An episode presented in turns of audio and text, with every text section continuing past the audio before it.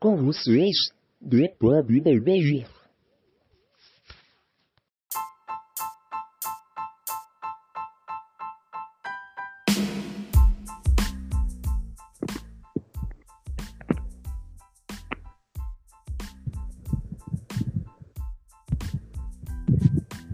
Salve, salve amigos do querido podcast chamado The Pub BBI, o papo de bar mais perto de você. Estamos começando este episódio. Nossa, já tô gaguejando. Peço desculpas que eu estou com a garganta muito ruim. Então, estamos começando esse episódio número 84. Temos vários convidados. Eu queria apresentar o, como que diz, ele não é o mais novo, não é o mais velho, mas acredito que ele é o primeiro. E a primeira participação dele, gente, é com palmas. E seja bem-vindo, meu querido Rodolfo, a primeira de muitos.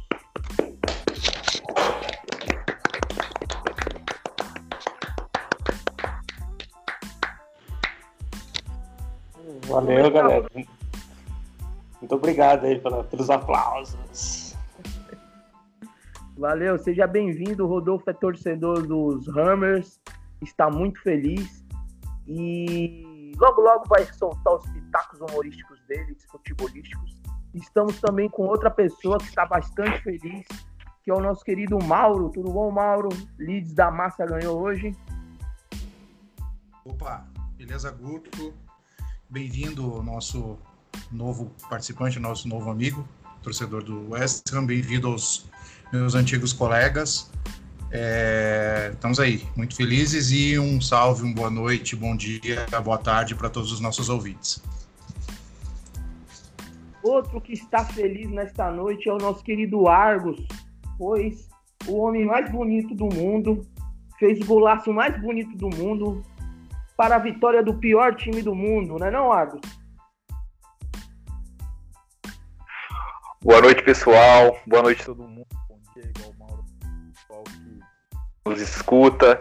Feliz demais com, com a vitória de hoje. Apesar do final de semana não ter sido tão alegre, mas hoje a, a vitória é importante para o Chelsea. Tamo aí, Guto. Estamos também com o Colomé, que eu fui buscar ele lá dos Pampas, dos Pampas Paranaenses, que estava sumido.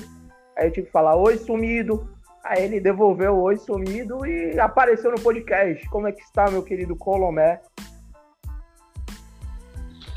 Fala Guto, fala galera, bem-vindo ao novo membro torcedor do West. E, pô, a gente aqui do Paraná, não, não dos Pampas, mas aqui do Paraná, tem o West, tem o Paraná Clube, né, que infelizmente caiu para série para série C. Como terceiro clube, o, o Mauro, nosso torcedor do Leeds, mora em Curitiba também pode comprovar essa fala, né? Eu tenho para mim o Oeste, cara, um time tão parecido quanto o Paraná no sentido que é bom, é um time simpático, não faz mal a ninguém, time folclórico e muito bem conhecido por alguns veículos da mídia, né? O West Ham tem a sua imagem, querendo ou não, ligada ao filme Green Street, Green Street Hooligans ou só Hooligans. E brincadeiras à parte, o West Ham tá fazendo uma campanha muito boa, tá na frente do Liverpool. Merece todos os louros pela campanha. E agora nós temos um torcedor do West Ham, falta achar só os outros 23 ao redor do Brasil. Ai, Jesus do céu. Eu... O Paraná Clube, é, é, a tendência do Paraná Clube é ser tipo um Juventus, assim, sabe? América do Rio, assim, aquele segundo time de todo mundo, assim, todo mundo gosta do Paraná Clube. É o que tende a acontecer. Se não extinguir, se não acabar antes, é o que vai acontecer com o Paraná. eu falei Pampas porque eu ia falar o Matheus.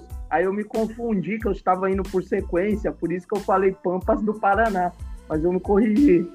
Mas Matheus, diretamente dos Pampas Gaúcho, que também tá feliz, né, Matheus?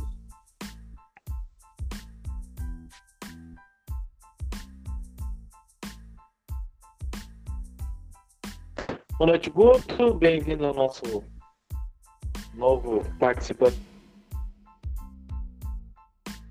Nosso elenco fortíssimo. E sim, estou, é, o Manchester vem me deixando feliz, ao contrário do Inter. Mas o que importa é que é o Manchester. Então, meus dias já foram piores.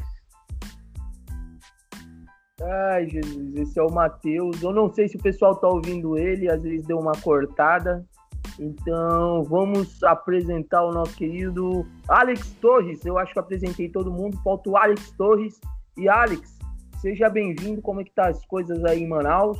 E fale, já mande o seu monólogo da IFL. E quem quiser perguntar, por favor, é só levantar o dedinho que quem comanda essa parada é o nosso querido Alex Torres. Beleza, Guto, tudo certo por aqui. É, o, o, o áudio do Matheus deu realmente uma cortada, mas deu, deu tudo certo, deu para entender um pouco a, o que, que ele quis dizer. Aqui em Manaus as coisas pouco a pouco estão voltando ao normal, o comércio já já está começando a voltar um pouco, já está permitido uns horários aí para ir para shopping e comprar alguma coisa. E bom, vamos para o que aconteceu nas divisões inferiores. Eu vou começar logo da National League, lá onde o FIFA não toca, porque lá o negócio pegou fogo. Porque rolou a votação de que de se a temporada da National League, quinta e sexta divisões deveriam terminar. E bom, foi votado primeiro uma resolução se cada divisão deveria decidir sozinha se termina a temporada ou não. Se essa resolução passasse, cada um, cada um iria seguir sua vida, mas se não passasse, eles iam decidir juntos. Bom, no final, é, todos da quinta divisão votaram a favor. Na divisão norte da sexta divisão, sexta divisão norte, National League North, 16 a favor e 6 contra. National League South, 9 a favor e 12 contra. Então, cada divisão decidiu sozinha se termina a temporada. E a resolução 2. A National League deve ser anulada. 7 times foram a favor da anulação e 13 foram contra. E na resolução 3, as National League North e South devem ser anuladas. Da North, 15 votaram a favor e 7 votaram contra. Na National South, 9 votaram a favor e 12 votaram contra. E era precisava e precisava apenas de uma maioria de 50% para a resolução passar. Logo, a National League quinta divisão continua, mas a sexta divisão North e South estão anuladas. Ninguém sobe e ninguém desce. Isso deve provocar um efeito cascata nas outras divisões, sétima, oitava, nona e por aí vai. Que ninguém sobe e ninguém desce. A, a Football Association já deu a ratificação final, então sim, a sexta divisão para baixo já está tudo anulado, ninguém joga mais. Só, só joga da primeira à quinta divisão. E detalhe, a, a própria votação deu muita polêmica dentro da, da própria National League. Bom, na votação, votaram para continuar Altrincham, Chesterfield, Hartlepool United, Maidenhead United, Notts County, Solihull Moors, Stockport County, que inclusive pediu aos outros clubes para que a competição continuasse, Sutton United e Torquay United. Desses aí, é, apenas não não estão brigando ali pela promoção são o Chesterfield e o Maidenhead. O, todos que, tão, que eu falei estão ali pela parte de cima da tabela. Então interessa eles continuar a competição para uma possível promoção à quarta divisão, lá onde o FIFA já alcança. Bom, sabesteram o Wrexham, eles, é o Wrexham que, que queria que o, que o futebol continuasse, mas eles se absteram em protesto porque nesse financiamento, nesse pacote de financiamento que foi a National League, eles foram excluídos desse, desse pacote justamente por, pelo único motivo de que é um time galês e não é um time inglês só por causa disso. Então o Wrexham se sentiu injustiçado, com razão, e votou para e decidiu se abster da votação. Por isso que na votação da, da National League, se você for juntar, são 21 clubes em vez de 23. E o Weymouth também se absteu. Ele só quer, ele só quer não ter que fazer empréstimos para não afetar a saúde financeira do clube. Inclusive, eles ainda citaram o York City, o, o Harvard Waterloo e o Dorking, que na temporada passada eles estavam na sexta divisão esses três times foram, foram alguns dos que pressionaram para ter playoffs de subida na sexta divisão. O Weymouth tinha terminado terceiro, então ele estava tranquilo para eles, tanto faz, tanto fez se ia ter playoff ou não. Então, decidiram que ia ter playoffs e o Weymouth teve que jogar do mesmo jeito, não muito ah, pela vontade deles, mas o Weymouth jogou. E o Weymouth acabou, acabou ganhando essas playoffs, então e o York City, o, o, o Waterloo, é, Esses times aí é, acabaram flopando e, e, não de, e não subiram. E bom, votaram para segurar a votação, para adiar mais um pouco, seria votar o, o que eles estariam esperando mais financiamento da parte da, da, das, da, da Football Association para aí sim pensarem nisso aí. E votaram para finalizar a temporada o Dover Athletic, que, não, que diz que não tem como continuar sem financiamento apropriado, Kingsley Town e o Wildstone, que provavelmente votou para finalizar a temporada, já que eles foram. Eles é um time que está dizendo que não tem como continuar a, a longo prazo. O Dover Athletic, por exemplo, já deu licença para os jogadores e para os funcionários, já deu folga para eles, porque eles realmente não, não têm condições e eles hoje mesmo não jogaram. E o Kingsley Town e o Whitestone ainda jogaram, mas eles eles eles temem ficar, ficar sem dinheiro a longo prazo. A não ser que haja um financiamento como sempre, a não ser que haja financiamento, o Dover Athletic volta, o Kingsley Town e o Whitestone ganham uma, uma, uma respiração. Mas os três times podem ser punidos por, por não jogar sem justa causa. E eles podem ser expulsos, ou podem ser expulsos, ou ter uma dedução de três pontos a cada jogo que não jogaram, ou ter que pagar uma multa que varia de 2.500 a 10 mil libras. E quanto ao resto, a sexta divisão, eles ainda estão fazendo suas declara declarações públicas. A National North, divisão norte, muitos já fizeram declarações que, com, com a maioria dos times da sexta divisão, que votaram por terminar e anular a temporada. E, e duas exceções desses aí são AFC Field e o Gloucester City. Esses são os times que estão assim mais ricos dentro da sexta divisão. Eles votaram para tentar continuar a, a temporada, mas a maioria não quis e quase metade da National South votou pela continuação da temporada, como eu disse. E, bom, a votação ocorreu desse, dessa maneira e tivemos alguns jogos em campo assim do mesmo jeito. O Torque United venceu, o líder Torque United. Sutton United também venceu. Então, o Torque United ainda é líder com 47 pontos, o vice-líder é o Sutton United com 43, só que o Sutton United tem 3 jogos a menos. Então, uma distância de apenas 4 pontos, o Sutton United pode a qualquer momento tomar essa liderança que desde o início era do Torque United. E na National League uma mudança drástica que não vai ter rebaixamento, pelo menos não em campo. Já que ninguém sobe da National North, ninguém desce da, da National League. Então os três rebaixados teoricamente são Weymouth, Barnet e Dover Athletic, mas eles não vão cair. Pelo menos não em campo. Ainda vamos, ainda vamos ver esse, esse, esses resultados. Agora vamos, vamos chegar aqui à League 2. Uh, tem, tem alguém aqui que queria dar um adendo quanto à League 2? foi o Mauro, né? Pode falar, Mauro.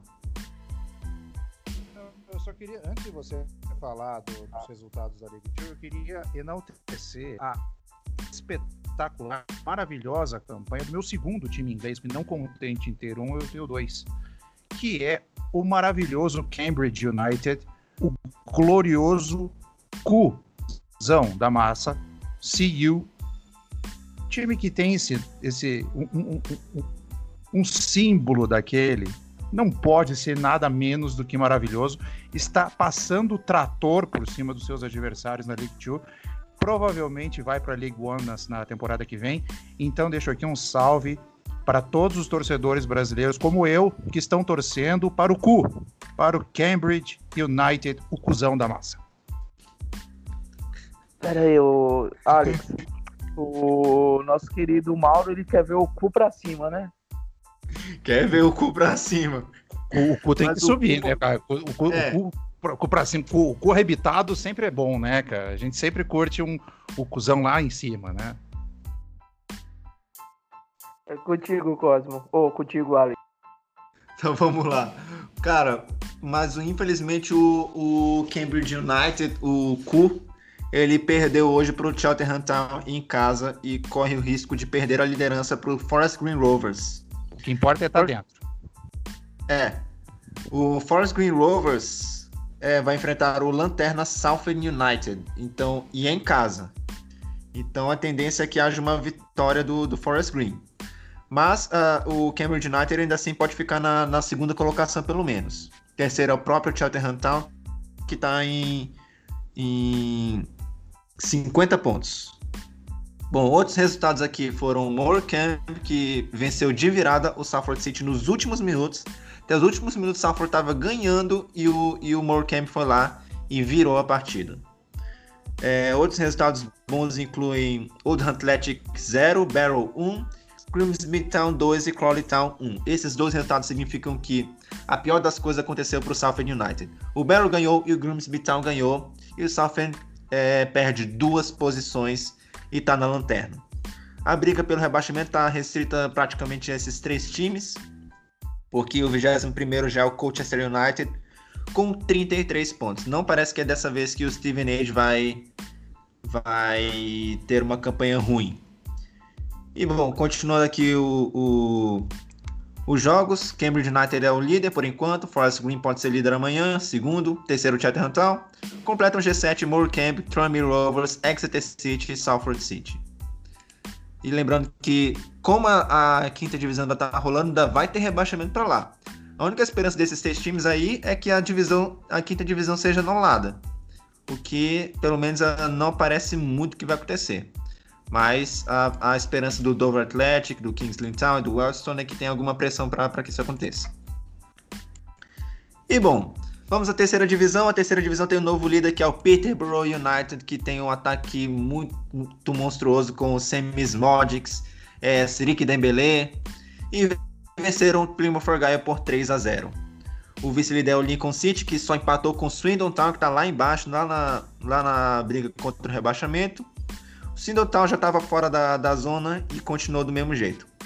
O Bristol Rovers estava em confronto direto contra o Wigan Athletic e perdeu em casa por 2 a 1 E a punição não poderia ser pior. A punição é uma visita ao Z4. Bristol Rovers na, no Z4 e completam lá Wigan Athletic, Northampton Town e Burton Albion. Burton Albion está numa arrancada muito boa, antes fincado na lanterna e agora venceu o Charlton Athletic por 2 a 1 o Burton Albion passa a ver uma luz no fim do túnel.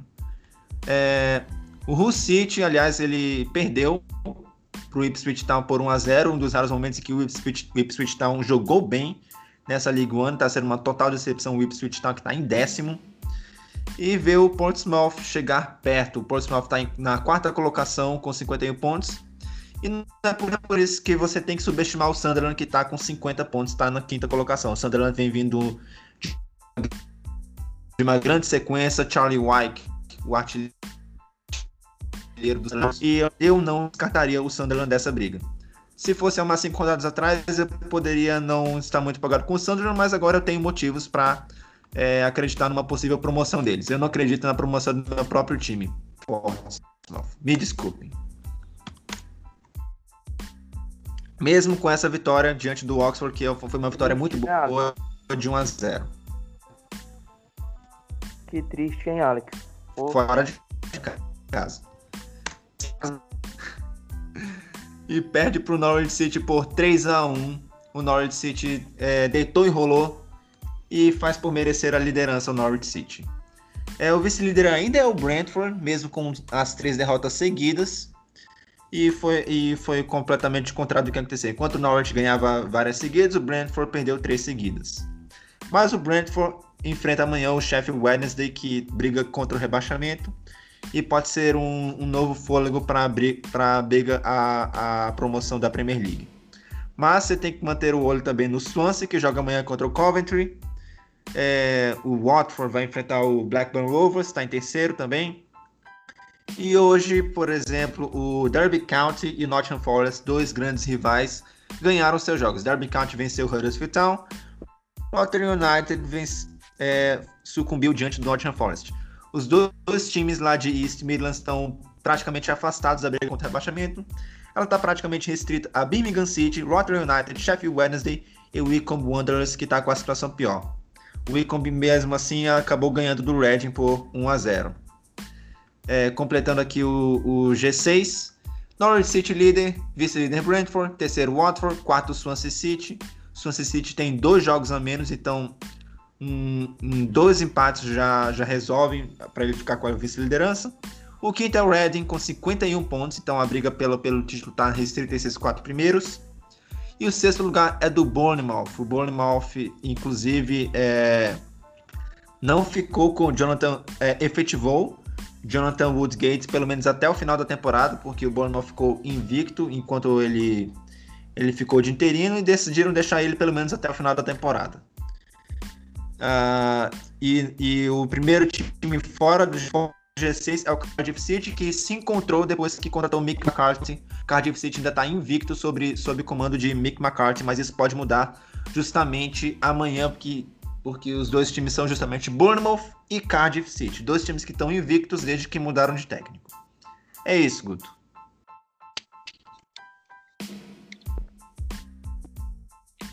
Matheus, Matheus quer falar, né, Matheus? Só uma coisa sobre o Derby Count. Um nome, Wayne Rooney. Que homem. Era isso? Sim. Tem que exaltar eu o tenho azar. no... Eu tenho um nome também. Eu tenho um nome pior que o Wayne Rooney. Bem pior, obviamente. Não é muito difícil achar alguém pior que o Wayne Rooney. Mas assumiu o Bristol Rovers na 21 primeira posição. Eu sei quem é. Show, mano. Esse mesmo. É. Joey Barton, melhor amigo do Neymar.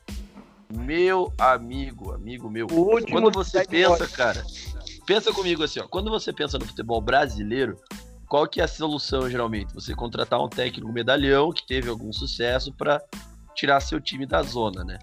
Na terceira divisão, pra tirar o time da zona, a solução é você pegar um dos caras mais bad boy da história do, do futebol inglês, mas que não deu sucesso nenhum. Uma coisa é você ser o Roy Keane. Roy Keane era um bad boy de extremo sucesso, apesar de ser da República da Irlanda. Mas Joey Barton era um mala, completamente um mala. Ele conseguiu ser expulso no jogo da no jogo do, do título do City, aquele primeiro gol do Agüero, sabe? Então é um cara completamente deplorável e tá treinando um dos times do qual tenho simpatia, porque eu tive, tive a oportunidade de visitar o estádio, daí achei bem legal o pessoal e como, como é a torcida lá e tal. Quando eu visitei, ainda não tinha acabado, ainda não tinha começado a pandemia, longínquo 2017. Mas eu queria só dizer isso que não é no Brasil que eles fazem contratações horríveis de técnico apenas. Então, toda vez que alguém falar, ah, na Inglaterra é só assim, assado, Inglaterra é perfeito, isso aquilo, não se preocupe que esse tipo de frase, esse tipo de pensamento é somente para inglês ver. Literalmente. E ele, e ele estreou mal. Estreou mal contra. Ele, ele pegou o Wigan Athletic em casa. O Bristol, o Bristol Rovers dominou a partida, mas quem não faz, toma. Bristol Rovers 1, Wigan Athletic 2. O negócio vai ser tenso. Com certeza absoluta, não é só na Inglaterra que fazem contratações ruins. O Frank Lampard tá aí pra comprovar tudo isso que você falou. Você tá de brincadeira. O Mauro ama o Lampa. Ama do fundo do coração. Eu não podia deixar passar essa. É, e antes de mais nada, apresentar o menino Cosmo, né, que chegou atrasado. Seja bem-vindo, Cosmo.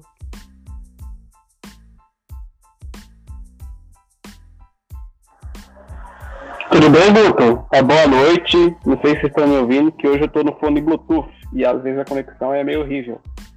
Tá me ouvindo? Sim, sim, tá de boa.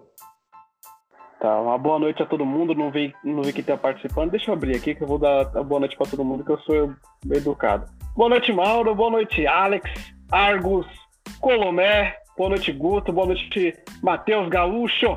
Boa noite, Rodolfo.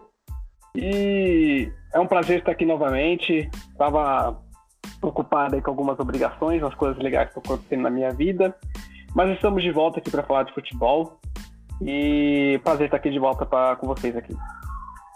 Show. Gente, queria bater palmas que o Cosmo vai ser papai, viu? Vocês não estão sabendo, mas ele vai ser papai. Então, palmas para o Cosmo. Rapaz, essa notícia é muito boa. Parabéns, Cosmo. Parabéns, Cosmo. Ah, não, parabéns. não, é... não, gente, não é isso não. gente. Parabéns, não acredito, não, pelo amor de Deus. Não é verdade? É. Caramba! Não, mas é uma coisa, é uma coisa legal também. Que quem sabe futuramente pode gerar, né, um filho meu, né? Tô num começo Ah, de então tá relacionamento aí namorando. com a minha Tá amada. namorando. Que le- Pô, legal, cara. Parabéns. Namorando. Ai, Tô namorando. deixa eu E começar. agradecendo. Valeu, pessoal. Ai, Momento? TV Fama. Momento TV Fama. O cachorro tá emocionado aí também. O cachorro tá mais emocionado que o Cosmo. Achei interessante que realmente é- essa, esse é o momento que prova que estão matando o cachorro a gritos. Bem, vamos começar falando aqui de Premier League, porque temos um convidado novo. E ele deve estar pensando o quê, né, mano? Pô, não é não, Rodolfo? O que você tá pensando da gente? Caramba.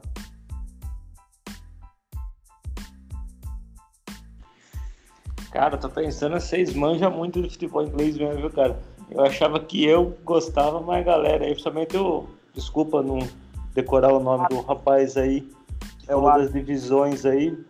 Cara, sensacional, cara. Parabéns mesmo. Eu, eu gosto mais de camisas, né, cara? Então, eu tenho praticamente todas as camisas do- das, dessas divisões aí. É bem legal você escutar uma pessoa assim que, que entende bastante, assim, dessas coisas aí do. Das estatísticas, coisas assim, né? Bem legal, cara. Parabéns mesmo, hein? Show de bola. Esse é o nosso menino PVC, o Alex, o PVC do Valeu, cara.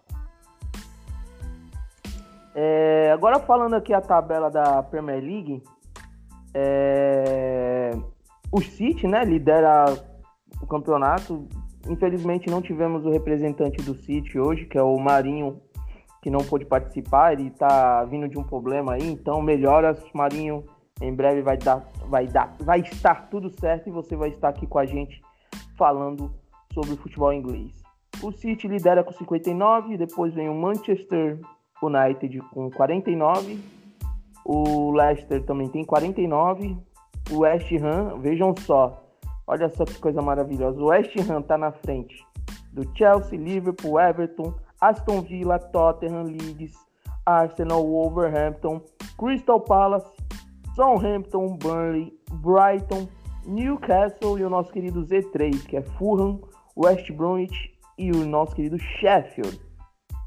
Para terminar as pontuações aqui antes de passar dos jogos, o artilheiro é o nosso querido Mohamed Salah com 17 gols, seguido de perto por Bruno Fernandes 15, depois Calvert-Lewin tem 13, Harry Kane 13, o Banford, o artilheirão aí da massa do nosso querido Mauro, que marcou o gol hoje tem 13, e o nosso querido Williamson tem 13 gols. Liderando na assistência Harry Kane com 11, Bruno Fernandes com 10 e o nosso querido Jack Grealish com De Bruyne também tem 10. É, Mas a principal pergunta que eu faço, eu vou começar com o nosso querido Rodolfo. é, e depois o pessoal aí, se quiser intera- interagir, interagir com ele, sobre essa incrível campanha do West Ham. É, Rodolfo, eu não sei se você lembra, a gente bateu um papo aí antes da temporada começar no Bate-Bola Torcedor.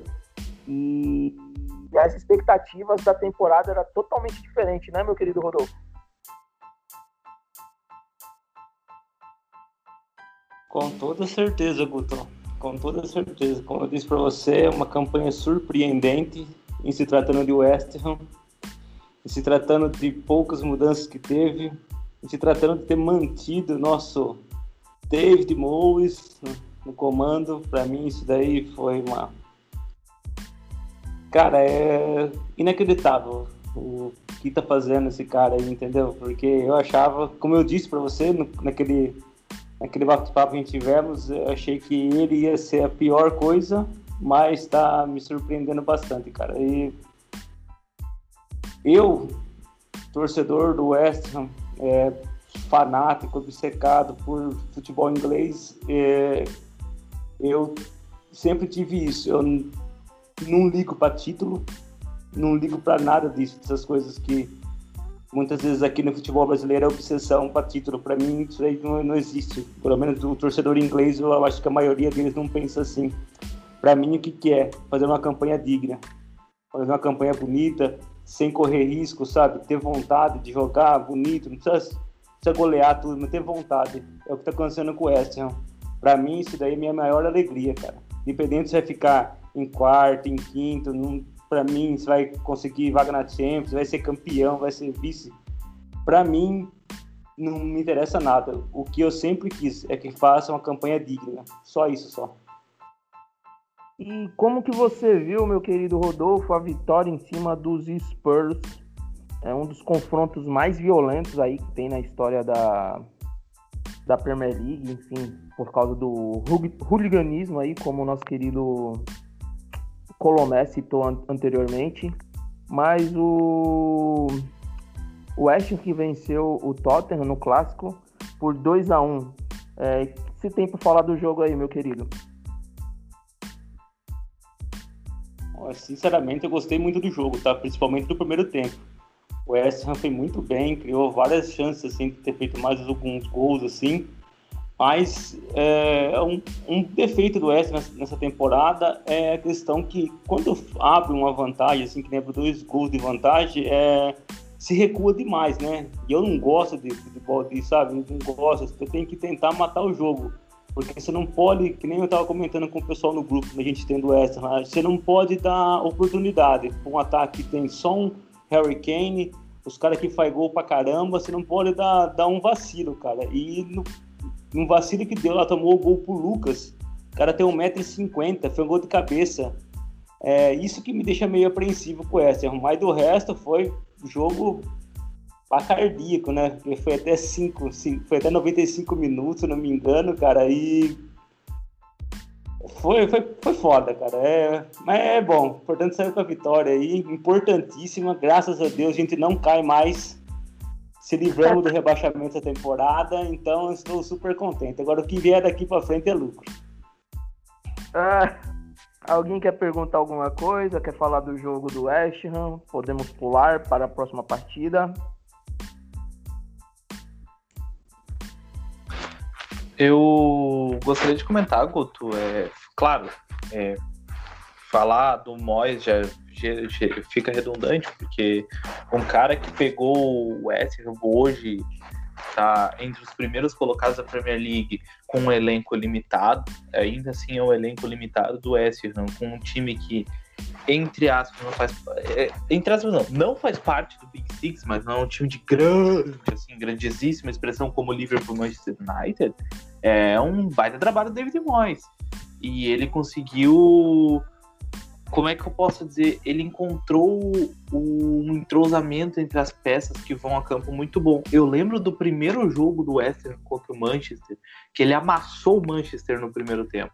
Isso se deu ao fato de que a leitura de jogo dele nos primeiros minutos de jogo foi magnífica. Ele viu que os dois pontas do Manchester não voltavam para marcar e ele botou os lateral em cima dos, dos entre aspas, laterais do Manchester e os meias junto. Isso sobrecarregou o sistema e o West Ham era para ter matado o jogo foi bem como o Rodolfo falou, não matou e o United no segundo tempo virou. Assim como devia ter matado contra o Tottenham e foi perigoso. Mas é um trabalho que a gente tem que levar porque pelo eu vou lembrar que o Moyes passou pelo Manchester. E se não me engano, ano passado a torcida chegou a, a torcida chegou não, a torcida comemorou que era o último dia de contrato de David Moyes e a maldição acabaria, iria acabar. Então, isso já mostra como foi uma passagem muito ruim, ele sentiu o peso, foi muito atípico da parte dele. A saída do Ferguson também foi muito prejudicial a ele, porque foi, é uma sombra muito grande, né? Principalmente quando é um substituto imediato. Mas algumas peças, eu não concordei com a venda do Haller, apesar de ser um preço muito bom pro West Ham, não concordei com a venda do Haller. Eu acho o Haller um grande centroavante, um bom centroavante mas o Michael Antônio está aí provando que é titular, a posição é dele. É, a contratação do Solskjaer foi muito acertada. O Rice crescendo a cada jogo, um baita de um volante, na minha opinião. Claro que o West Ham tá pedindo um preço absurdo. Eu sou pipocou notícias hoje que o West Ham pediu 100 milhões por ele. Um absurdo. É, é um bom jogador, mas não é o Gattuso, o Paul Scholes que eles estão vendendo. É o Rice. Eu achei pouco. Né? É, eu. mas pra, eu, eu acho que tá muito. Mas o West já tem todo o direito de pedir o jogador deles. E é um guri que tá fazendo um, um campeonato magnífico. Tá, é um dono do meio campo do West. Eu acho que ele é um volante mais atual, um volantaço. Tu olha para ele meio desengonçado, tu pensa, pai, esse cara é lento. É, qualquer jogador você passa por ele. E não é. Ele é bote, ele dá os botes certo, ele sai pro jogo, ele se apresenta pro jogo com muito mais facilidade do que uh, alguns jogadores da antiga. Vou pegar um exemplo do Matite, que é o jogador que eu mais vi acontecer isso, ou o próprio Busquets no Barcelona. Eles tiveram que aprender a dar todo esse apoio no ataque que o Rice já vem de trás, já vem da base. Então acho que o West Ham montou um bom time, um bom trabalho com o David Moyes e principalmente deu deu sequência para ele. Botou nas mãos dele, confiou nele e isso foi muito importante para ele, a estabilidade. E até um pouco a falta da torcida por causa da pressão talvez tenha ajudado um pouco o West a ter tranquilidade. É, Argos, pode falar, depois o Mauro fala, tá? Queria pegar o, o, gancho rápido que o Matheus falou sobre o Rice, o interesse que o Chelsea tem nele e vem se provando um excelente jogador. Esse ano, o, o boa parte dessa campanha muito boa do West Ham passa pelos pés do Rice. Eu queria fazer uma pergunta para o Rodolfo, é, como torcedor do Chelsea. Cara, tem como fazer uma barganha aí, não? Barato, cara. 100 milhões está muito caro. Uh, só dando uma implementada aí também, é, eu tenho que também, a gente tem também que falar do Rice, mas com a chegada do Sousek, o Rice também se teve um pouco mais de tranquilidade nessa, nesse meio campo, porque antes estava tudo nas costas dele, porque o Noble, infelizmente, com toda a história que tem no West Ham, mas não estava dando conta e estava tudo sobre as estava tudo sobre o, o Rice, né, nesse meio campo. O Sousek veio, parece que é, um, é, uns, é uns dois volantes perfeitos, na minha opinião. E em relação ao Rice no Chelsea, eu acho pouco 100 milhões, vou falar a verdade mesmo. Eu sou fãzaço do Rice, para mim é o melhor jogador que tem no mundo, não tô nem aí que vocês acham. para mim 100 milhões é pouco. E o certo não é vender, não. Deixa ele quietinho ali, fica de boa, não tem essa, não. Brincadeira, meu galera. Vocês não entendem nada de futebol. O melhor jogador do West Ham é o nosso querido Lingardinho Raul. Lingardinho Gaúcho. Fala, Maurão. Eu achei engraçado que o Matheus falou e não falou do Lingard, né? Não sei por que, que será que não falou nada dele. É, é, só complementando. Chora, Mauro. O coração dele chora. É, pois é, né? Só, é, eu concordo com quase tudo que o Matheus falou, principalmente em relação a, a, a, ao bom trabalho que o, que o David Moyes está fazendo. Mas eu só discordo quando ele diz que o West Ham não tem um bom elenco. Eu acho que o West Ham sempre teve um bom elenco.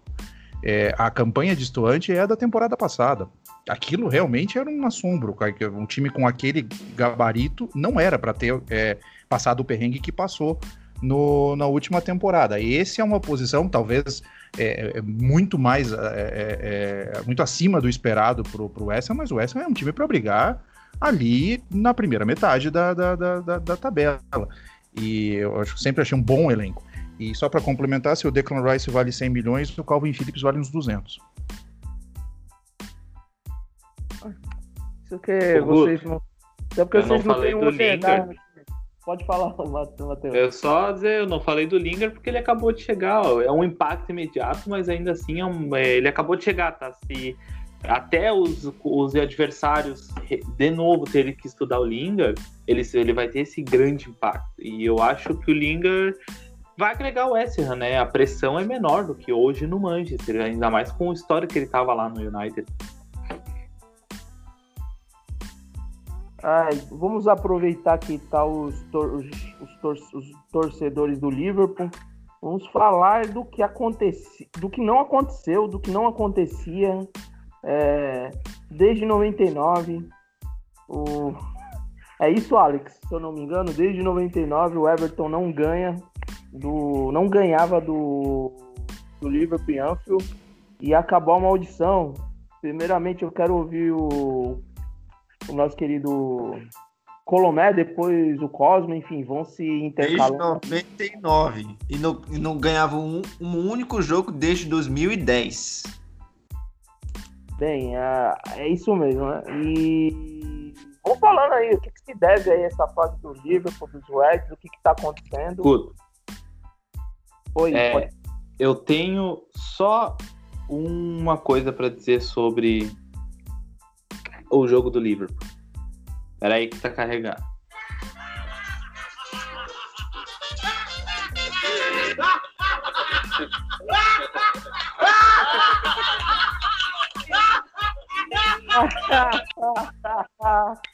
Ai. Eu amo o pombo. E aí, vão deixar? Falem aí, meu querido Colomé e Cosmo.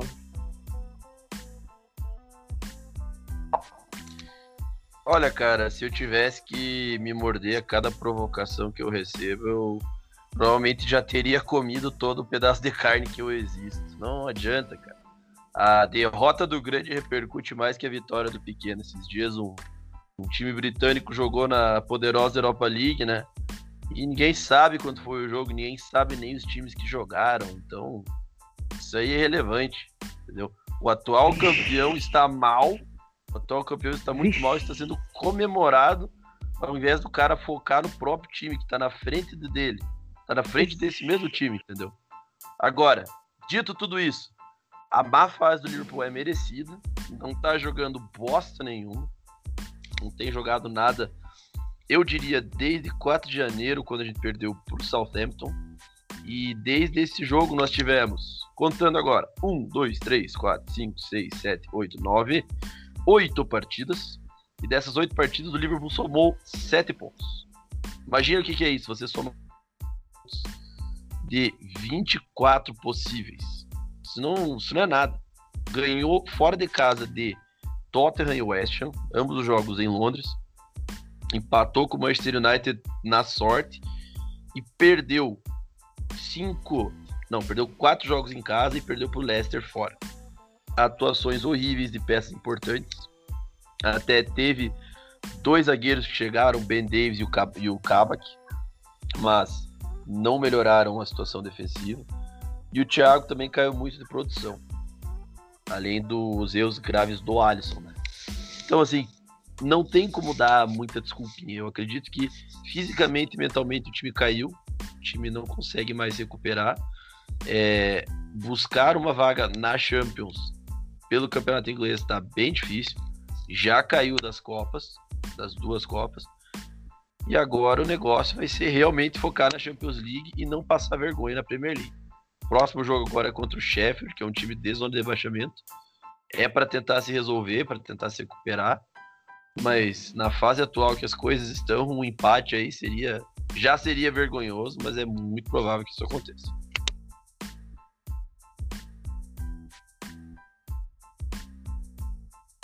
O Cosmo vai conseguir falar ou.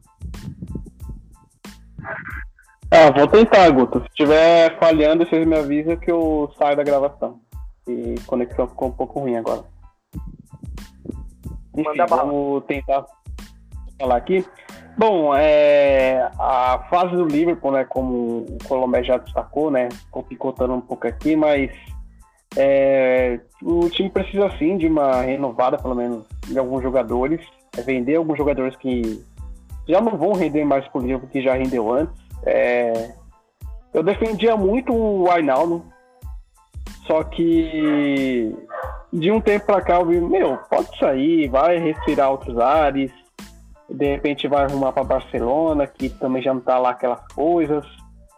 É... Enfim, mas o Liverpool precisa assim de uma renovada, é buscar jogadores é, novos para os jogadores entender a ideia do Klopp e, e, quem sabe, né, ajudar o Liverpool a brigar por o, no, no que o Liverpool sempre precisa brigar, né? Tá brigando por título, é, ganhar jogos importantes e não passar vergonha. Mas é, o o, contra, o contraste é o contrário, né? O Liverpool tá passando vergonha, tá fazendo feio. É, os tabus que a torcida do Liverpool tanto, tanto admirava, tanto se orgulhava, é, já não existe mais. É, perdeu o tabu agora contra o Everton. Antes, o tabu contra o City caiu, caiu numa, da pior forma possível, numa goleada em Anfield. É, o City não vencia o Liverpool em Anfield, se não me engano, há 17 anos. Caiu, foi para o espaço um puta chute do Phil Foden, é, aquele golaço, é, falei, meu, é, é esse gol aqui, o, como a defesa do Liverpool se comportou no jogo, é o que está se resumindo muito a temporada do Liverpool. Claro, eu entendo, né? Tem os seus porquês, né, que o Liverpool tá assim, muitas lesões, mas enfim, é, não se justifica tanta vergonha assim. É, eu acho que dá para fazer melhor, mas é, aconteceu algumas coisas, né? O Klopp perdeu a mãe, possivelmente, e, e é óbvio né, que isso mexe muito com o psicológico de qualquer pessoa, né? Que tem o um carinho pela sua mãe, que sente amor pela sua mãe. Isso mexe com o psicológico da pessoa, né? Não tem como não falar que isso é, não vai chegar no Klopp e o Klopp não vai transparecer esse campo. É muito pelo contrário. Eu acho que o baque do Klopp, né? O, black, o baque pessoal dele é, acabou que chegando é, dentro de campo do, do Liverpool, né? E infelizmente o time tem sofrido. Trouxe o Kabak, né? O Kabak por enquanto bem, não tem muito o que falar dele. É, mas tem outro zagueiro que ainda não estreou, o Davis, né? Tô ansioso para ver, para ver se pelo menos tendo dois zagueiros de ofício mesmo, zagueiro zagueiro, é, o time possa trazer, assim, quando o Fabinho voltar, trazer um meio de campo que é um meio de campo mais na cara do Liverpool, é, Fabinho, Henderson e quem sabe Thiago Alcântara, ou, ou dar aí Keita, é, o Arnaldo, ou qualquer outro jogador de meio, para o Liverpool ter as criações jogadas, porque não tem, não existe mais criação, um meio, um meio criativo do Liverpool. É... E a situação é, é essa. Oh, pera aí. Rapaz, quem sabe faz ao vivo, hein? Isso que nem casou ainda, hein? É que eu... Meu caramba. Ei, deixa eu explicar, porque eu tava chegando tarde, né? Imagina a hora que casar, cara.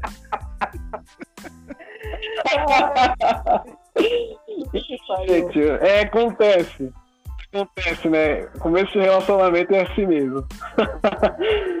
Enfim, Guto. É... Bom, o Liverpool vai enfrentar o Sheffield. É, por mais que o Sheffield tá lá na zona de rebaixamento, é, não convence ninguém, tá tudo estranho lá em Sheffield também. Mas não é um time bobo, Guto. Se o Liverpool for lá, lá no Bramall Lane e passar vergonha, eu espero que os torcedores não fiquem surpresos com, com, o que vai acontecer, porque o Sheffield é um time chato, né, de enfrentar, principalmente lá no Bramall Lane. E tô ansioso para ver esse jogo, para ver como que o Liverpool vai se, é, se comportar. É, bom, eu espero que pelo menos esse jogo traga boas respostas, porque, pelo amor de Deus, já chega. É, o 2 a 0 pro Everton, que aliás foi muito comemorado pelos, pelo, pelo elenco do Everton como se fosse um título, não entendo porquê. É... Então, o que eu espero, né? Eu só espero o jogo do Sheffield, do Sheffield para realmente trazer uma outra análise e uma outra visão para o próximo, próximo podcast. E por enquanto é só tristeza. Eu fui feito de otário, por enquanto, é, pelo Liverpool, feito de trouxa. É, tem gente já que já, já não quer o Thiago Alcântara para a próxima temporada, por incrível que pareça, como se o Thiago Alcântara fosse culpado por essa má fase do Liverpool. É, é engraçado isso até. O Diogo Jota vai voltar possivelmente não por contra o chefe United, não se sabe ainda ao certo. É, o Keita possivelmente volta, já esteve no banco. É... E o que eu tenho para falar é isso, Guto. Vamos ver como vai se comportar o Liverpool com essas novidades, pelo menos, né? Boas novidades de jogadores voltando de lesão. Lesão que afastaram por um bom tempo. E vamos ver né, como é que vai se sair diante do Sheffield se a gente vai. Se eu e o Guilherme vão voltar aqui triste, ou quem sabe, pelo menos com esboços de sorrisos e alegrias.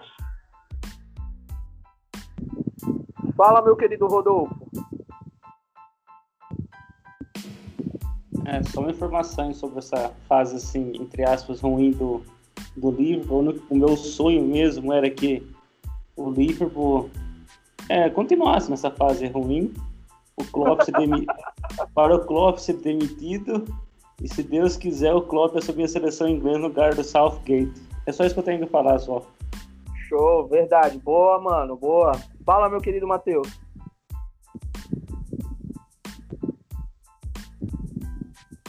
Deixa o Cosmo dar info antes, Guto. Fala, Cosmo. É, só uma informação, Guto, uma, foi um boato sensacionalista, né? Feito, eu não sei por qual local que foi feito isso, foi dentro da Inglaterra ou fora da Inglaterra, que falou né, sobre que o Robertson e o Alisson tinham se desentendido, que trocavam socos, né, teve uma briga.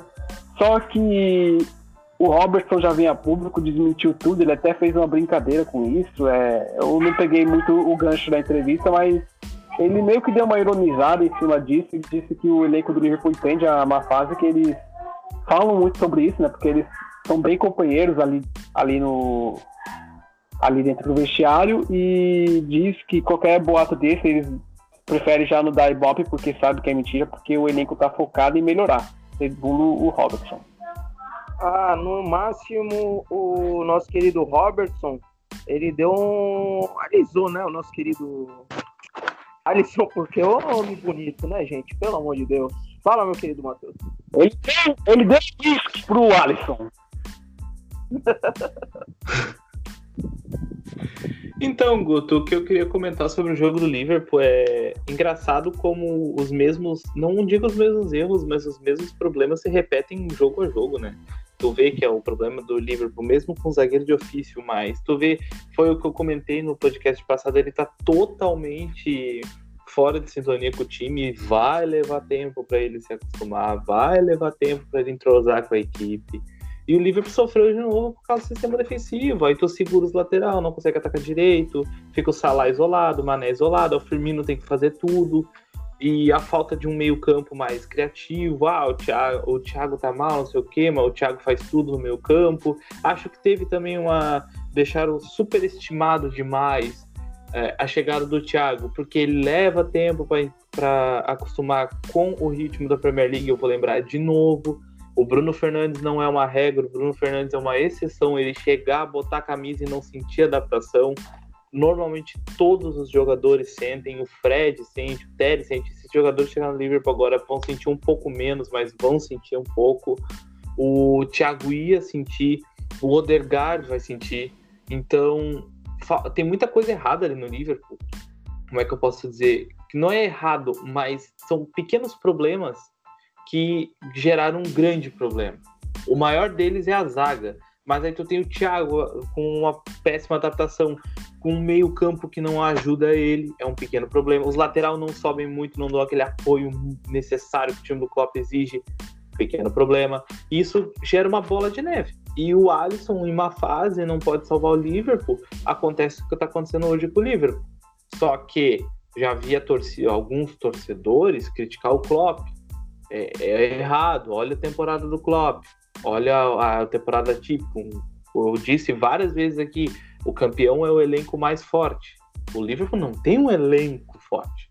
Tem uma equipe forte, mas é um elenco curto. Assim como do Manchester, assim como para mim do Arsenal. Dois elencos grandes na Premier League é o Chelsea City, ponto final.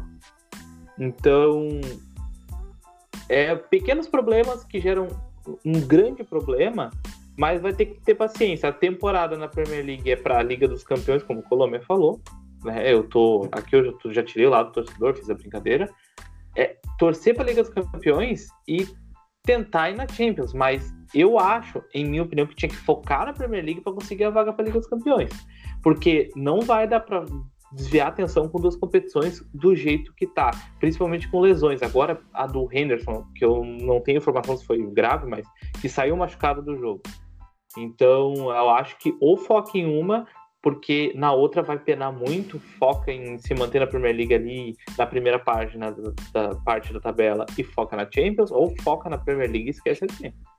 É a minha, aí que é uma opinião minha, porque não vai aguentar o tiro nos dois e vai acabar caindo feio nos dois. E eu não digo de caída de rebaixamento, mas uma queda muito brusca ainda mais na Premier League, vai, vai cada vez mais decaindo. Fala, meu querido Cosmo, que daqui a pouco eu já vou falar do, dos jogos aqui, passar pro Matheus, que a gente ainda tem o Chelsea. Bom, a informação Eu sobre o Henderson, Guto, que ele vai ficar. Opa, desculpa, é, cortou um pouco aqui, mas a informação sobre o Henderson, ele vai perder a partida agora contra o Sheffield, vai perder a partida contra o Chelsea, o Fulham, Leipzig e possivelmente contra o Wolverhampton. Possivelmente, né, o mais certo a se esperar que a, a novidade Henderson deve retornar é, ou deve ficar disposto, né, melhor dizendo, contra o Arsenal, que já seria lá por volta de abril. Bem, é, falar aqui rapidinho do jogo do clássico, Manchester E Arsenal. Não quero que ninguém fale desse jogo, porque é eu que mando nessa porra. E foi o porque eu vou resumir bem. Ganhou o melhor time e ganhou por pouco, só ganhou por 1 a 0. O City, enfim, tá mandando no campeonato. É, o que eles querem, que basta que o seu time faça a mesma coisa que está fazendo na Premier League, que faça na Champions League, para eles conquistar o tão almejado título, pois Premier League eles têm ganhado muitos. Eu acho que foi nos últimos 10 anos eles ganharam, parece que 5 e foram 3 vices. Então, alguma coisa assim, gente. Por favor, me corrijam se eu estiver errado, mas alguma coisa parecida com isso.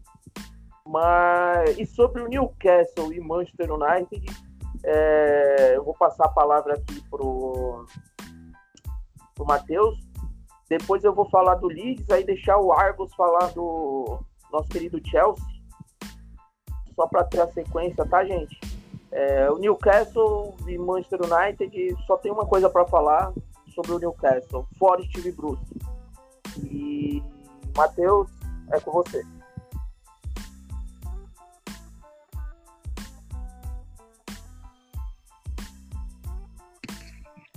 Sobre Newcastle e Manchester, Guto, é, eu não. Aí vem um ponto agora, vou, vai querer me matar, mas eu não acho que o Newcastle tenha ido mal, tá? Pelo menos no primeiro tempo, até o gol de empate, não tenha ido mal, trabalhava a bola, tentava até agredir o United, teve uma mudança de postura comparada a outros jogos, né? Mas principalmente ali prevaleceu qualidade técnica e entrosamento, eu acho, da equipe, tá? É, não foi uma partida brilhante, eu concordo, todo mundo foi uma partida brilhante, foi uma partida necessária. É um time que quer brigar pela ponta, tem que ganhar, não importa se venceu. É que nem o jogo contra o Overhampton. Não foi bem, venceu o jogo 1 a 0 venceu. Ponto é, venceu. Então, eu acho que teve jogadas com gols com o dedo do técnico, ah, principalmente o segundo gol, onde o Matite cruza para o meio, o objetivo era o Bruno, a bola passa por ele, ele dá um toque, tira do zagueiro, um toque meio sem querer, mas tira do zagueiro e dá no pé do Daniel James, que ressurge como uma fênix no Manchester United.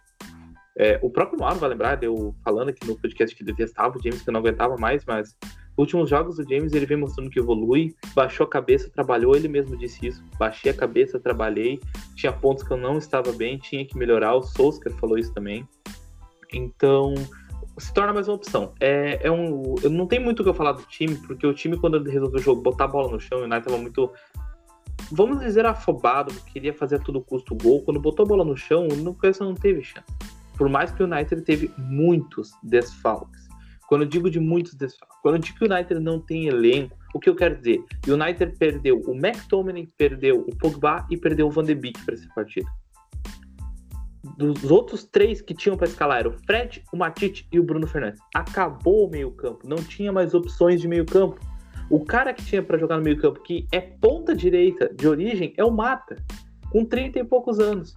O resto no banco, um garoto de 17, um garoto de 18 e outro garoto de 18. Desses três, dois dos garotos não tinham jogado ainda na Premier League.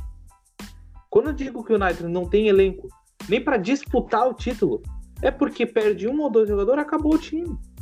Ah, vocês imaginam um cenário onde o Manchester perde o Rashford? Como é que faz? Vai jogar o James na esquerda, o Marshall de volta com péssima fase de novo? Foi muito mal no jogo, Marshall. É, falta movimentação. 50 no segundo, tá o Solskjaer gritando para ele: se movimente, se movimente. E ele não se movimenta, dá 10 minutos, o Solskjaer tira ele. Eu, isso aqui eu Tô falando pra torcida, principalmente Não tem elenco. Não tem zagueiro reserva. O Bailey nunca tá disponível. Quase raro ele tá disponível. É um milagre ele jogar contra o Sociedade. Não tem lateral direito no elenco. Não tem. O Williams é lateral esquerdo. Subiu o lateral esquerdo. Ah, ele jogava na direita e foi empurrado para a esquerda por causa do Lard. Jogava na esquerda. o Williams voltando para a direita é mais improvisação hoje do que ele retornar para sua posição de origem. A base é uma coisa, profissional é outra. Não tem volante. O único volante é o Matite. O McTominay não é volante, o Fred não são volantes. Eles atuam trocando de posição durante o jogo, mas fixo mesmo. Um cara que vai pegar, vai ficar de volante, vai, ser, vai baixar as linhas junto com o zagueiro fazer uma linha de três. É só o Matite. Se machucar o Matite, acabou. O Pogba machucou, é Fred e McTominay no sacrifício. O Van de Beek machucou, o Bruno não sai do jogo, porque não tem opção para tirar. Tem o Mata, o Mata não aguenta. O Mata, o Mata tá mais por um símbolo de uma equipe, um símbolo vitorioso de uma equipe que sofreu muito. Ele é o DG hoje. é um ídolo, entre aspas, do clube. O cara tava ali nos piores momentos, ele tá ali no clube. Não tem time para ser campeão. O, o, eu vou citar o City agora. Eu vou bancar o que eu critiquei hoje no nosso grupo privado. O City troca um ponta, tem um ponta, troca um meia, tem um meia, troca zagueiro, tem zagueiro, troca lateral, tem lateral. Tem um elenco. O Guardiola olha, tá o jogo preparado, olha pro banco, tem Jesus, tem Marres, tem Bernardo Silva, tem Gundogan, vai escolhendo, tem o Foden. O Solskjaer olha pro banco, tem um guri de 17 que vai estrear, tem um guri de 18 que não estreou e tem um guri de outro 18 que oscila porque é garoto jovem. Então, eu acho o trabalho do Solskjaer muito bom. Isso foi uma mudança de opinião que eu tive porque eu parei para analisar. É um trabalho muito bom do Solskjaer. Ele uniu o vestiário. Para mim, na Europa League, o gol que faz o Bruno e o desculpa, o Rashford e o Bruno chamam todos os jogadores para comemorar com os jogadores do banco de reservas. Isso para mim mostra como o grupo é unido. Ele uniu o vestiário, ele recuperou alguns jogadores. O Fred, vocês lembram? O Fred era a torcida do United, não queria de jeito nenhum no Manchester. Hoje ele é um dos melhores jogadores da Premier League no meio-campo. O Fred fez grandes partidas. Eu já, que nem hoje escutei que o Fernandinho é o melhor jogador brasileiro na Europa, eu discordo muito disso. Muito. Tem outros jogadores à frente, o próprio Richarlison, que joga num time um pouco mais fraco e mesmo assim se destaca. O próprio Fred, que vem fazendo uma baita temporada e ninguém reconhece isso. Ele. O, o, o Mourinho trouxe o McTominay. Solskjaer lapidou o McTominay. Com o Carrick, com o Fletcher, com o McKenna. Ele tá lapidando os jogos. Mas ele tá tendo que recorrer a garotos da base porque não tem elenco. Então, assim, ó. Torcida do Manchester, principalmente. Pés no chão, tá? Pés no chão. Não vamos disputar o título da Premier League. É importante ganhar pelo menos a Copa para dar casca pro elenco, mas não se surpreenda se não ganhar. Porque quando tu olha pro banco e tuas esperanças são um garoto de 18, tu vê que tu, o, a direção falhou em montar o elenco a favor do Solskjaer. E vamos ser sinceros, eles nunca apoiaram o Solskjaer. Agora o Galbraith, Galbraith, não sei dizer o nome dele, nunca sei. Ele foi inscrito na Europa League, provavelmente jogue na quinta, porque não tem reserva. O Bruno vai ter que jogar de novo. E aí, como é que faz? Não tem, não tem reserva. O Van de Beek tá machucado, não joga. O Cavani não vai jogar. Pogba não vai jogar. Como é que faz? McTominay não vai jogar. Tá machucado. Acabou o time, mano. E ainda tá lutando. Valorizem mais o trabalho do Souza. É um bom trabalho para uma equipe destruída. Ele reformulou um elenco inteiro. E tá conseguindo fazer o time jogar. É... Mauro, é nosso querido o nosso querido Leeds jogou hoje, né? Um jogo atrasado da 18 rodada, se eu não me engano, da Premier League. É, e venceu por 3 a 0 aí. Que ter um branco aqui. Nossa. Mas na, na rodada mesmo perdeu pro Wolverhampton é, por 1 a 0 Como que você viu esses dois jogos aí do nosso querido Leeds, Mauro? Aliviado, né? Aliviado, porque havia uma chance, que não era pequena, não era desprezível, de ter cinco derrotas seguidas, contando com as duas que já tinham acontecido nas duas últimas rodadas regulares. É, não seria absurdo perder para o Southampton hoje, como não vai ser perder para o Aston Villa e perder para o Chelsea nas próximas duas rodadas. E aí a coisa ia ficar bem complicada. Então, aliviado porque era um jogo de dois times iguais que podia acontecer qualquer coisa. Né? Podia acontecer, se fosse um 3 a 0 para o Southampton, também não ia ser absurdo, porque eles é, tiveram chance para isso. É... O que me acontece, que me deixou possesso da vida no fim de semana foi, são essas, é, é, essas derrotas bestas. É, eu comentei com o pessoal do, do grupo do, do Leeds United. É, ok, perder para o Arsenal é, é, é, o natural, é o que acontece. Por mais que o Arsenal esteja numa má fase, o Arsenal tem jogadores que individualmente são capazes de ganhar um jogo. Por pior que estejam, por um campeonato fraco que estejam fazendo, é, como o Aubameyang, que fez um hat-trick e acabou com o jogo contra o Leeds. Então, é, ainda que esteja numa má fase, perder para o Arsenal ainda é o, o esperado. É, mas o jogo contra o Wolverhampton me deixou muito puto, porque é, além de ser um jogo contra um time absolutamente igual, é aquele jogo que irrita, porque ele é sensacional, é maravilhoso de ver para todo mundo, menos para o torcedor do Leeds. É o jogo em que você consagra cons é, comentarista ruim, como o Pascoal da Fox, da ESPN. Que é aquele jogo que o cara olha, olha que time maravilhoso esse time do Bielsa, como joga, como ataca, é um show de posse de bola, 835 chutes no gol, um domínio, uma dança, um dinamismo, jogadores sem posição fixa, resultado Overhampton 1 a 0. Então, é, é, tem horas Juro para vocês, eu sou um ferrinho crítico do antifutebol, vocês sabem disso. Eu odeio o futebol que o Burnley pratica. Eu odeio o futebol que o Brighton pratica. O Brighton até tá jogando um pouquinho melhor. Mas o Burnley, principalmente, o Sheffield United nessa temporada, o Newcastle, eu acho horroroso aquilo. Eu acho esse antijogo extremamente irritante. É... Mas tem horas que o, que o pragmatismo e o resultado são as coisas mais importantes que tem que acontecer no, no jogo para a tabela, para o campeonato, para as pretensões do time. E você pegar um Wolverhampton, que não é o Wolverhampton das duas últimas rodadas, dos dois, das duas últimas temporadas, é, é, massacrar eles, macetar, ter 70 cacetada posse de bola, é, é, pressionar, ter 200 chances de gol e perder os dois jogos por 1 a 0 é muito frustrante. É muito frustrante. É uma, é uma situação é, é, que, que, que, que é muito irritante de você ver como, como, como torcedor. E aí é aquela coisa, o jogo fica legal só para quem não torce, porque deu show, deu espetáculo e perdeu. Então sobra para quem torce a derrota.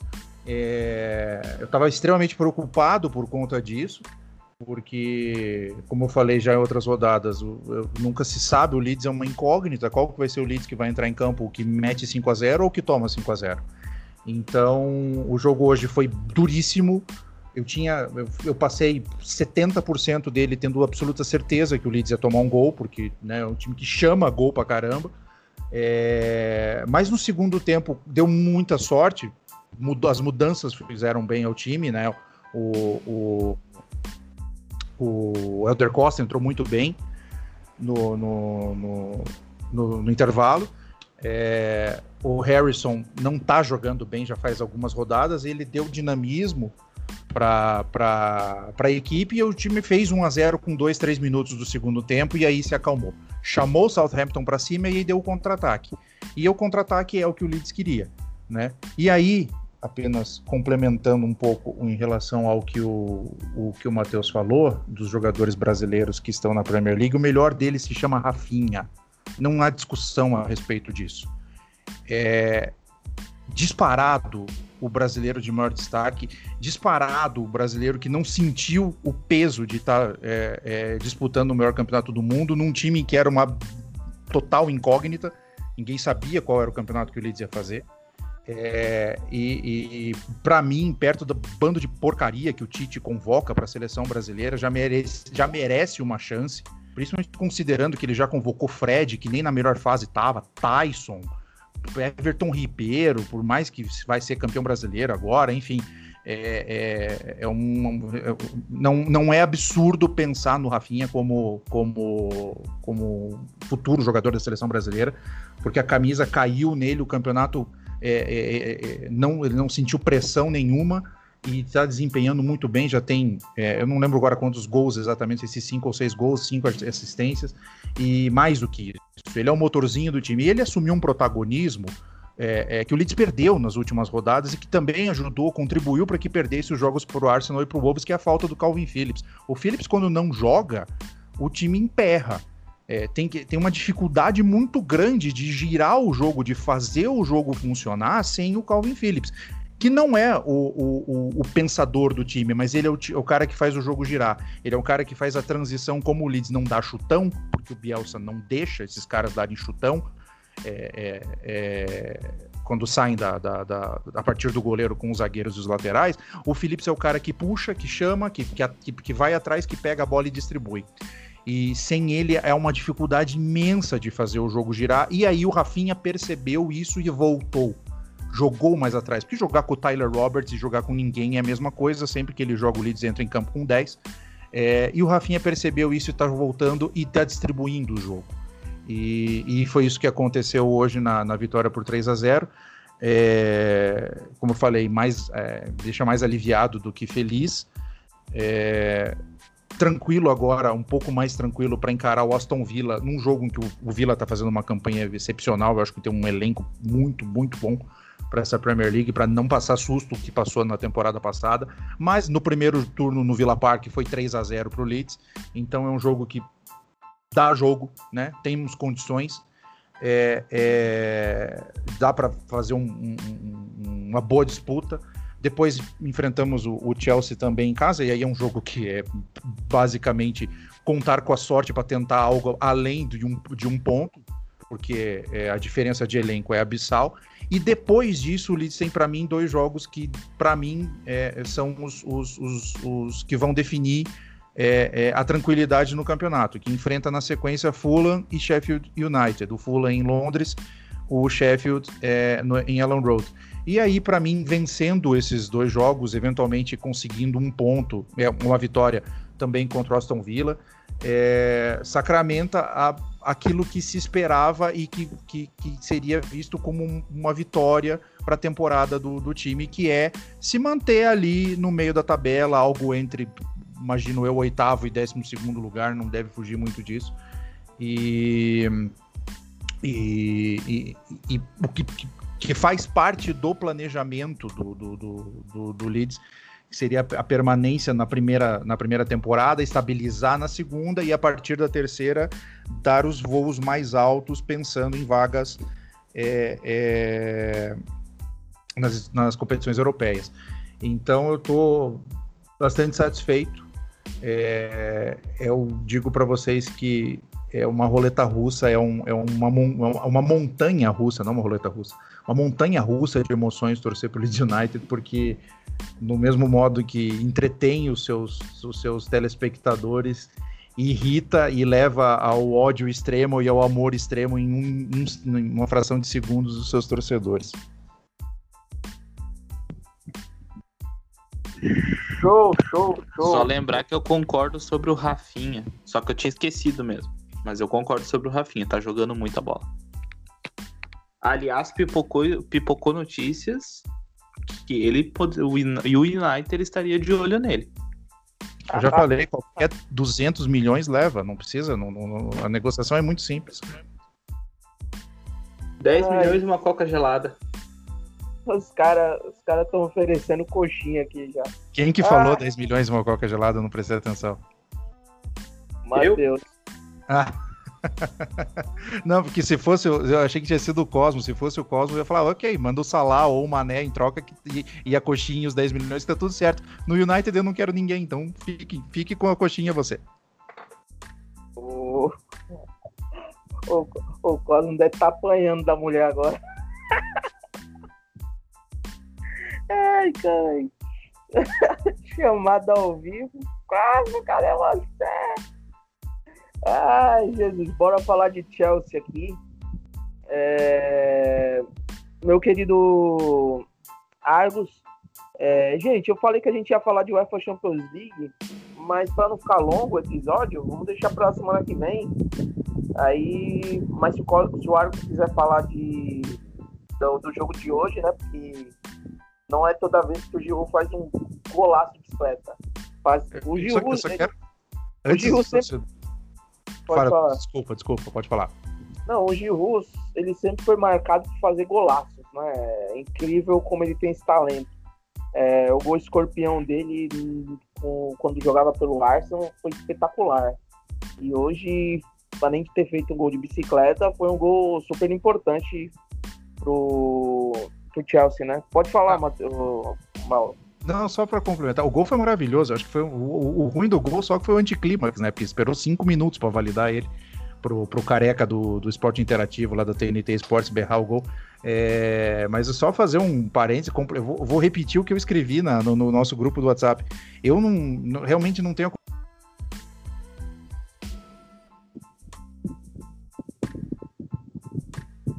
Opa, alguém ficou mudo aí. O que aconteceu, gente? Oi, oi, oi, oi. Voltei. Volta, volta, voltou. Oi, voltei. Então, é, é, o gol foi espetacular. A única coisa ruim foi, foi o anticlímax, né? Demorou cinco minutos pro careca do esporte interativo poder narrar lá, porque por causa do, do VAR. É, eu, eu vou complementar aqui, vou falar para vocês o que eu comentei no nosso grupo do WhatsApp. É, eu não vejo muito campeonato espanhol, faz um tempo que eu não, não, não assisto os jogos do, da Espanha. E, mas puta que pariu, cara. Se esse aí é o líder do campeonato espanhol, deve ser uma várzea aquilo lá. Porque, pelo amor de Deus, eu tô com é, medo de imaginar o que, que é Real Madrid e Barcelona. O que, que Real Madrid. Não, o que, que Real Madrid e Barcelona estão jogando. Porque se esse atletia aí não, é o líder mal. do campeonato, porra, o jogo horrível. Abdicou de jogar, chamou o Chelsea pra cima e 1x0 ficou muito barato. Era para acabar hoje a disputa.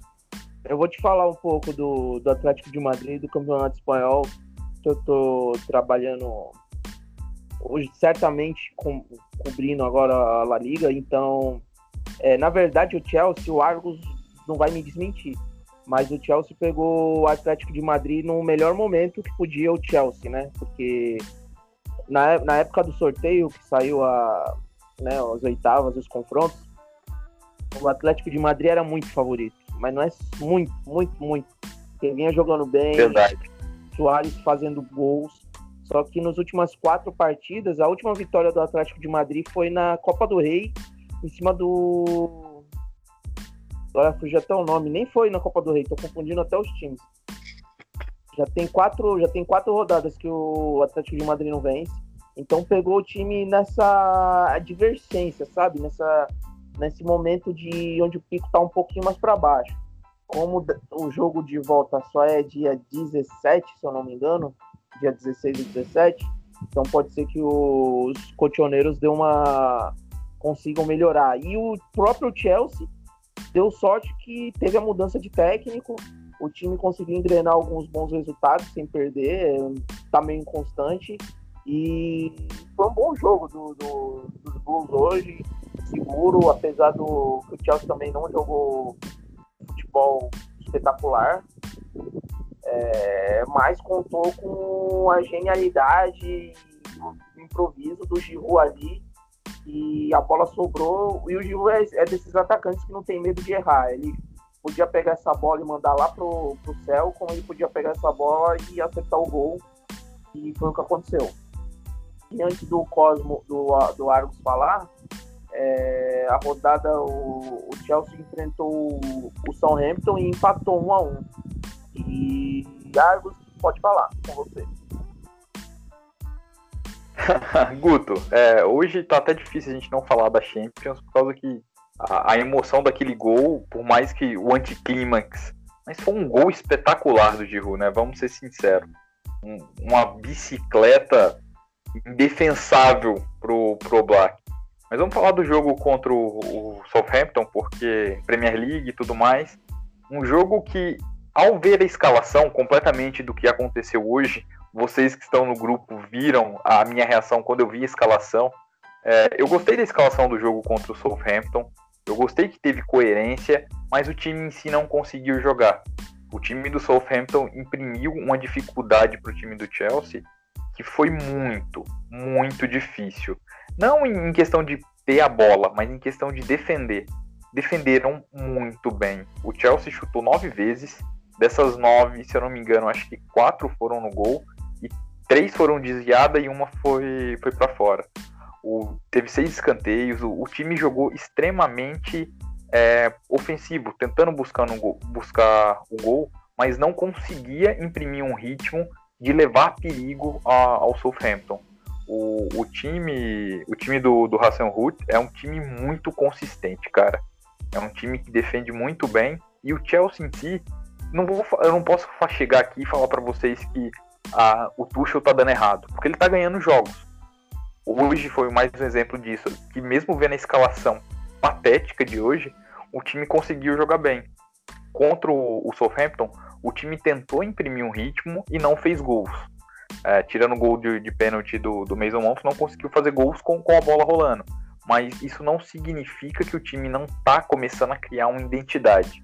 Eu sou o cara mais crítico do Tuchel pela fama de pardal dele, às vezes eu vejo isso na, nas escalações, mas o, uma coisa é certa. O Marcos Alonso, ele tirou da tumba de volta, colocou para jogar.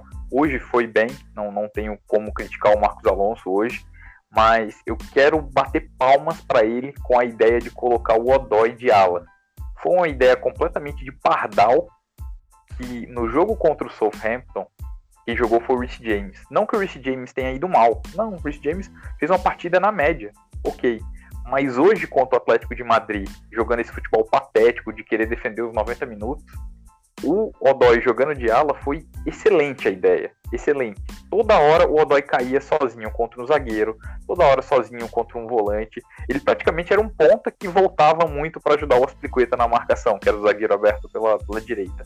E com isso eu comecei a ver uma coisa que é bom. Ele conseguiu mudar a maneira do time jogar em um curto espaço de tempo, porque o jogo contra o Southampton, o time do Chelsea tinha a bola, mas não tinha profundidade de chegar. É, eu senti muito que faltava o Odoi, por exemplo, porque o Mason Mount, ele, entre aspas, estava jogando atrás do Abraham, é, e toda vez que ele caía para a direita, ele sempre buscava alguém para jogar e não tinha ninguém, porque o Rich James, como estava de ala, ele demorava a chegar. É, hoje não. Hoje o Mason Mount e o Odoi foram os dois melhores jogadores do Chelsea.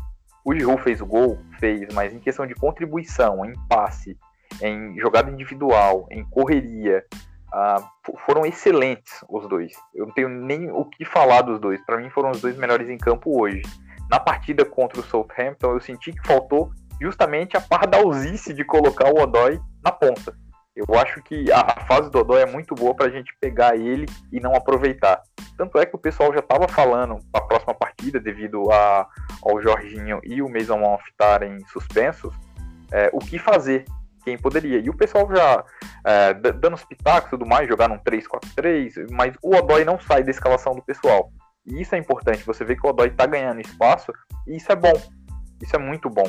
O jogo contra o, o jogo contra o Southampton mostrou algumas coisas que foram corrigidas hoje no jogo contra o Atlético de Madrid. Essa profundidade de jogar sempre nas pontas, aproveitando muito bem o Alonso e aproveitando principalmente o Odói. O Alonso a gente sabe que tem os problemas deles defensivos, não, isso não, não quer dizer, mas é um, um, um ala barra lateral que sabe chegar lá na frente na, na hora exata, sabe estar tá na hora de um cruzamento ele sabe a hora de chegar batendo. É um cara que ofensivamente é muito bom, consegue entregar, mas defensivamente é um horror pavoroso. Não tem, não tem como usar outras palavras para definir o Alonso. Acho que o Chelsea hoje tem uma cara que o Tuchel começou a, a mostrar um pouco mais. Não estou falando que, nossa, agora você já está feliz com o Tuchel? Não, não tô, porque eu ainda acho que é, uma hora pode dar errado essas pardalzice dele, entendeu? Mas em, em, como é que eu posso falar? Em conceito, o Chelsea era um time que tomava muito gol com Lampa. O que, que ele fez? Ele colocou, colocou três zagueiros, conseguiu trazer o Aspliqueta para o campo, que jogando como zagueiro é mais rápido que a maioria dos zagueiros, consegue ajudar bem.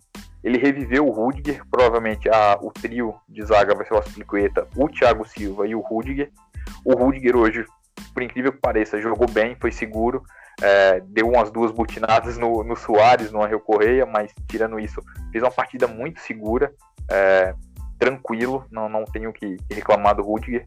E no jogo contra o, Southampton, ele também foi bem, não foi um cara que, que prejudicou nada.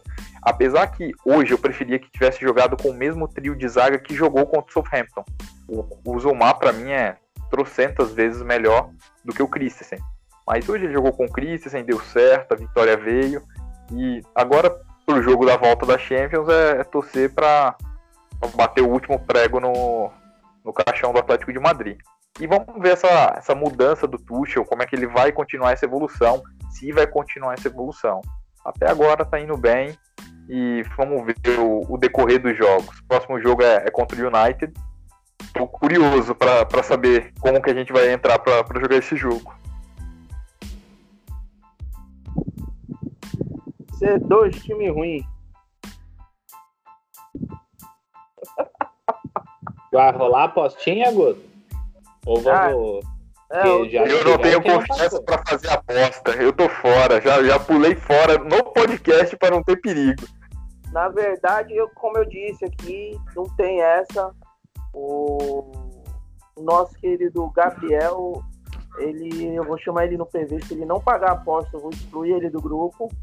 Pois tem o Mauro para pagar a aposta, então eu não posso cobrar o Mauro se ele não fazer. Então, se ele não mandar logo a foto até amanhã, ele vai ser excluído do grupo. Eu tô, eu tô, tô passando batido que eu tô com um monte de coisa para fazer. Então, não esqueci não. Tem o Mauro e eh, não tem essa. Só avisar aqui pro nosso querido Rodolfo. Rodolfo, a gente tem umas apostinhas aqui que é, o seguinte: pagar um miquinho de cachorrinho falando que seu time perdeu. Basiquinho. Falar, tô pagando a aposta porque meu time perdeu. Eu, eu pago a aposta, que eu já paguei quando perdeu pro o, o jogo pro Manchester United, eu paguei. A questão só é botar ordem na casa, né? Se o Eu vou- Gabriel não, não pagar a parte dele primeiro, eu não vou pagar a minha É, também. então, Mas não vou- depois que resolver com ele, você sabe que eu pago, não tem problema nenhum. E Ah, se eu não me mas- engano, tem, tem é, City Hammers no fim de semana, né? Aposta dos novatos do grupo. É, eu vou ter que conversar. Como eu não conversei com o Marinho ainda, ele não participou. Opa, é então- verdade. Não, é que o Marinho não participou ainda, então vou esperar ele. Por enquanto o Rodolfo se salvou. Mas não vem com essa não. Ó, vamos fazer o seguinte. Ô, Matheus, vamos, vamos fazer o seguinte. Vamos só pra. Se o Chelsea ganhar, você posta a foto com a camisa do Chelsea. Se o United ganhar, eu posto a camisa com a foto do United. Fechou? Mais fácil, tranquilo. E se empatar, os dois Eu com a prefiro foto do cachorrinho. cachorrinho. Eu prefiro o cachorrinho do que ficar tirando foto com a camisa do adversário. Eu também. É Tá maluco? É menos ruim que o cachorrinho. Fala, fala, Rodolfo. Que bom, né? Porque a derrota já é garantida já, né? Contra o City, né? Infelizmente. E É, eu prefiro David também tirar foto. um plano. E eu prefiro também tirar foto com as camisas. Porque cachorrinho dá não, hein? Bem, eu deixo vocês escolher. Ou é o cachorrinho ou é a camisa do rival. Tá fechado, gente? Camisa do rival. Camisa do rival. Camisa do rival. Completando o que o Rodolfo falou, é uma baita de uma sacanagem, né? Porque é, quando você não perde pro City, se você empata com o City, já é um baita de um resultado, né? Que o time que tá passando o carro por cima de todos os times. Então eu fico pensando no primeiro turno, o Leeds empatou com o City em Ellen Road 1 a 1 Eu ia ficar feliz porque não perdeu, um jogo que é 99% de certeza que você perdeu, mas ia me fuder na aposta, porque quando tem empate, os dois têm que pagar. Então não ia adiantar de nada, né? Tem que ganhar do City para você não se ferrar, o que é muito complicado de acontecer, né? Eu vou falar pra você, o Arsenal, se tivesse jogado um pouquinho, tinha empatado o jogo. Eu não quis falar do jogo porque eu fiquei puto porque o time foi muito covarde, né? É... Cuidado, Guto. Tá falando do time do Guardiola. Vai apanhar do jornalista brasileiro. Ah, eu- eu- mano, não tem problema. Eu não assisti ainda o. Qual o nome? O correspondente Premier. Eu tenho contato direto com ele. Então, Eu sei, foi por isso que eu não comentei. Foi por isso que eu não comentei. Eu Deixei mandar- quieto. Eu vou Deixei mandar mensagem direto. Não é por nada, não. Vocês estão defendendo demais o Guardiola. Quando eu perde, tava tudo sumido. Vou mandar. Vou mandar. Mas, gente, espero que tenham gostado aí do episódio de hoje. Foi o episódio número 84. E vamos terminar lá em cima. Eu quero, eu quero desafiar vocês a cantar um samba de sucesso que está como que é, eternizado na voz do nosso querido Zeca Pagodinho. Mas antes de mais nada, agradecer ao meu querido Alex Torres, Argos, Matheus, Mauro, ao Cosmo que já foi. Rodolfo, espero que tenha gostado aí da participação. Sempre que quiser estar no grupo e que tiver puder participar, seja sempre bem-vindo, meu querido Rodolfo. Ah, só ressaltando ali que o, que o Mauro falou, o West Ham, em relação ao City, é, eu torço só para não ser goleado. Porque a derrota já sei que já é quase evidente.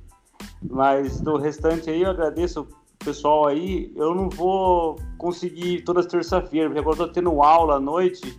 Hoje eu dei um migué lá e consegui hoje, mas no que eu puder, eu tô, tô vindo aqui sim, que é bem legal com a galera pô. Agradeço novamente o convite aí e muito obrigado aí. Valeu, Rodolfo, sem problemas. O pessoal é assim, às vezes está em aula e larga a aula e vem participar, participa um pouquinho, fala um oi. Qualquer coisa fala, ó, oh, oito e meia não dá, mas se for mais tarde eu consigo. Tudo é falado. O Colomé já foi, eu nem vi, mano. Um abraço pro Colomé também, que não tá aqui. Ele deu tchau, que eu nem vi. Eu vi que o Cosmo deu tchau. Deixa eu ver. Deu tchau, ele falou tchau, eu que não vi. Agradecer ao Colomé e o Cosmo. Também não dá nem pra pedir pra eles ficar muito. A Facito Livre tá, tá tão ruim que eles estão até correndo do podcast. Fala, Mauro. Oi. Não, é, eu queria só, é, antes de dar o meu tchau na minha despedida, falar duas coisas rapidinhas, três coisas rapidinhas, na verdade. Duas são tem a, tem a ver, são relacionadas. É, essa semana eu vou, eu falei do, do Cambridge United, mas um outro, um time é, europeu pelo qual eu tenho uma simpatia muito, muito grande mesmo, que eu cheguei a ver jogos lá, é, é pelo Sporting, que está fazendo finalmente uma campanha decente no Campeonato Português. Tem tudo para levantar o, o, título da Liga Nós depois de 20 anos, sei lá, 20, 21 anos, parece que não ganha.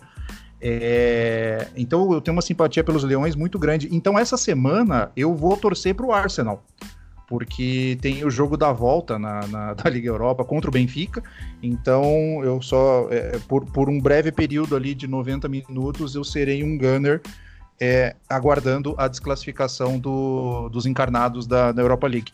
É, Felipe, já sabe que eu prefiro tomar um tiro do que torcer pro Arsenal. Boa noite. é, e a outra, outro é, detalhe que eu queria falar, acabei esquecendo quando eu falei do Leeds, é, essa semana, hoje o Rafinha, quando fez o gol de. de gol de, ah, gol de Ronaldinho, falta, né? Vai falar? Gol de falta, isso. Ele, ele fez a homenagem, levou, tirou a camisa, tomou o cartão e tudo mais, mas ele homenageou a dona Miguelina, que é a mãe do Ronaldinho Gaúcho, que faleceu na, no sábado de Covid. Mas em Leeds teve uma perda é, que foi mais sentida ainda na semana passada, que foi a da avó do Calvin Phillips. Quem viu o documentário da volta do Leeds, o Take Us Home, que está no Amazon, se eu não me engano, estava no Amazon, não sei se ainda está, é, que é espetacular. É, é, recomendo não só para torcedores do Leeds United, mas para quem gosta de futebol, para quem gosta de, de, de, de futebol inglês. É, filme muitíssimo bem feito. É, a, a, avó do Calvin Phillips, ela te, tomou um protagonismo no, no, no, filme porque ela participou é, da renovação. Ela foi crucial para a renovação do contrato do Phillips entre a temporada é, 18-19 e 19-20.